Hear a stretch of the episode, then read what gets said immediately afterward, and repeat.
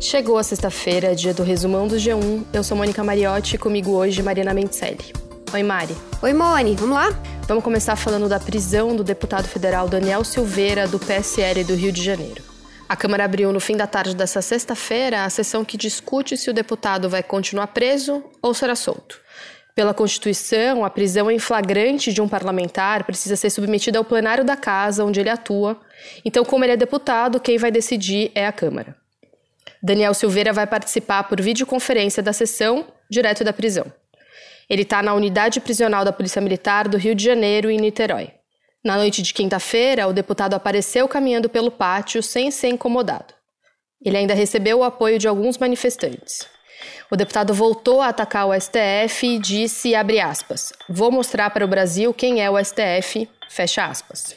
Também na quinta-feira, a Polícia Federal encontrou dois celulares na cela em que o deputado ficou preso na superintendência. O ministro do STF, Alexandre de Moraes, que foi quem determinou a prisão do Daniel Silveira, pediu que os celulares passem por uma perícia.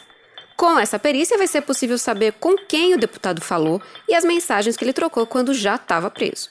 O deputado foi detido na terça, dia 16, por defender o AI-5 e a destituição de ministros da corte, o que é inconstitucional. Nessa sexta, os perfis do deputado no Facebook, no Instagram e no Twitter foram bloqueados. O bloqueio foi feito por determinação do ministro do STF, Alexandre de Moraes. Isso porque o deputado continuou postando ofensas mesmo preso e também por usar celulares irregulares na prisão.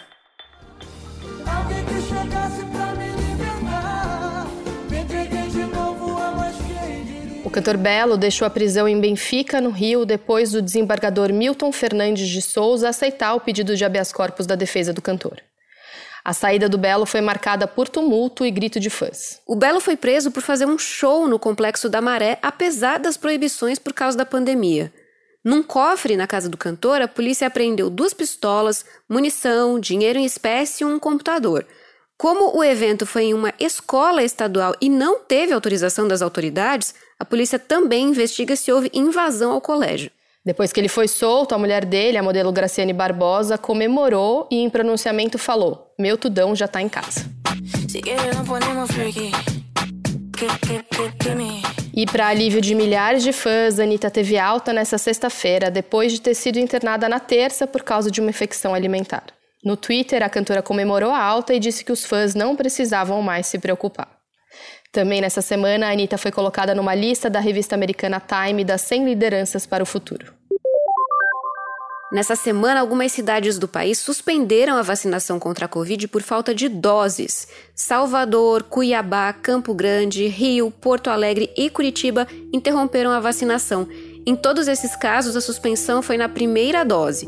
A segunda dose já está assegurada para quem recebeu a primeira. Em Florianópolis e em Fortaleza, as doses também estão acabando. Em nota, a Confederação Nacional dos Municípios, a CNM, pediu a demissão do ministro da Saúde, Eduardo Pazuello. A confederação cita a interrupção da vacinação e diz que o Ministério da Saúde tem ignorado os prefeitos do país. Já a Frente Nacional de Prefeitos atribuiu a escassez de imunizantes a como o governo federal coordena o combate à pandemia e cobrou que o país tenha um cronograma com prazos para vacinação em território nacional. Nessa semana, a Pazuello prometeu que 230 milhões de doses vão ser entregues aos estados até o dia 31 de julho. Nessa sexta, o Ministério da Saúde anunciou que decidiu mudar a estratégia de vacinação para as novas doses da vacina. Agora, cada dose que o país tiver vai ser aplicada a uma pessoa, sem reservar metade das doses de imunizantes para aplicar a segunda dose em quem já tomou a primeira. O Ministério disse que 4 milhões e 700 mil doses de vacinas vão começar a ser distribuídas na semana que vem. E falando ainda de vacinas, Mone, a Fiocruz disse que até o fim da semana que vem, mais 2 milhões de vacinas feitas pelo Instituto Serum na Índia vão chegar no Brasil. Nessa semana, o Brasil ultrapassou a marca de 10 milhões de casos de Covid. A marca foi atingida em 11 meses de pandemia.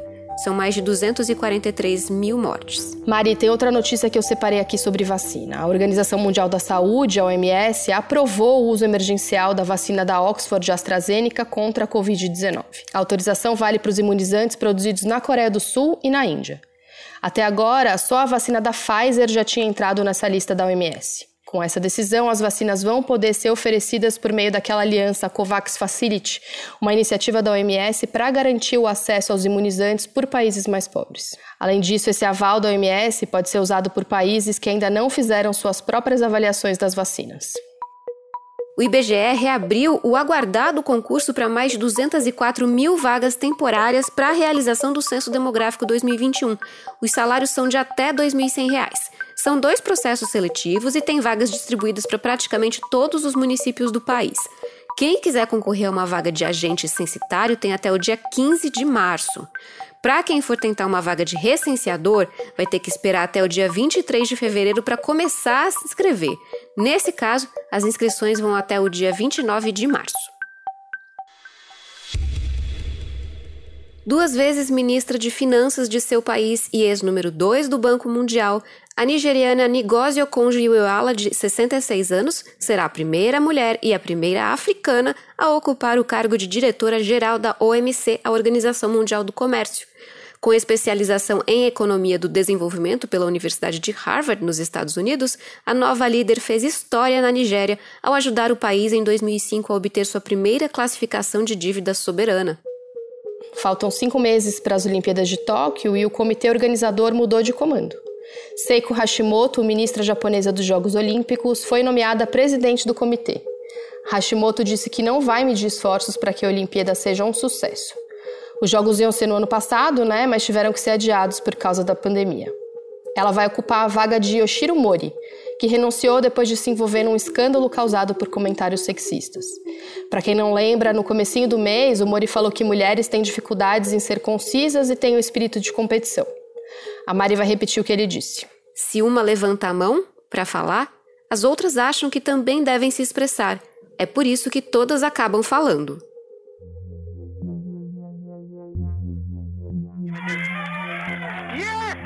E rolou um pouso histórico em Marte esta semana. O robô explorador Perseverance da NASA pousou na superfície do planeta depois de uma viagem de sete meses. As redes sociais da NASA transmitiram ao vivo a chegada do robô, que pousou na cratera Jaziro, um local muito perigoso que nunca tinha sido tentado antes. O objetivo da missão, chamado de Mars 2020, é buscar vestígios de vida em um local do planeta que foi um lago há bilhões de anos. O príncipe Philip, marido da rainha Elizabeth II, foi internado no hospital King Edward VI por medida de precaução. O comunicado do Palácio de Buckingham diz que o príncipe de 99 anos ia ficar internado por alguns dias para ser observado por médicos e descansar. A última notícia envolvendo a saúde do casal real britânico saiu em janeiro, quando ele e a rainha Elizabeth II tomaram a vacina contra a Covid-19. Mari, teve outra notícia, essa mais fofinha, né, sobre a família real nessa semana. Meghan Markle e o príncipe Harry anunciaram que estão grávidos do segundo filho. O anúncio foi feito no Valentine's Day, o Dia dos Namorados dos Estados Unidos e da Europa.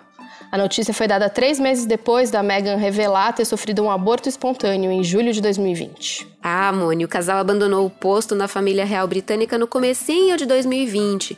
E nessa sexta, os dois disseram que vão interromper totalmente os laços profissionais com a família real Aí, com essa decisão, eles não vão mais voltar a trabalhar como membros da monarquia. Desde o ano passado, eles moram em Los Angeles, nos Estados Unidos. O primeiro filho deles é o Archie, nascido em maio de 2019, e o novo bebê vai ser o oitavo na linha de sucessão do trono britânico. E nesse fim de semana tem jogo importantíssimo do Brasileirão, concorrentes diretos na briga pelo título, Internacional e Flamengo entram em campo no Maracanã no domingo. O Inter está só um ponto à frente na tabela, então o jogo é considerado uma final antecipada. O jogo é pela penúltima rodada do campeonato. Se vencer, o Flamengo fica uma vitória do título. E se ganhar, o Inter vai ser campeão com uma rodada de antecedência. A última rodada é na quinta-feira, dia 25 de fevereiro.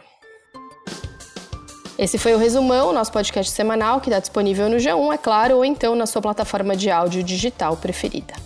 Segue a gente, assim você sempre é avisado quando um novo episódio está no ar. Esse podcast foi feito por nós e pelo Thiago Kazuruski. Bom fim de semana. Beijo. Tchau. Um beijo, pessoal. Até a próxima.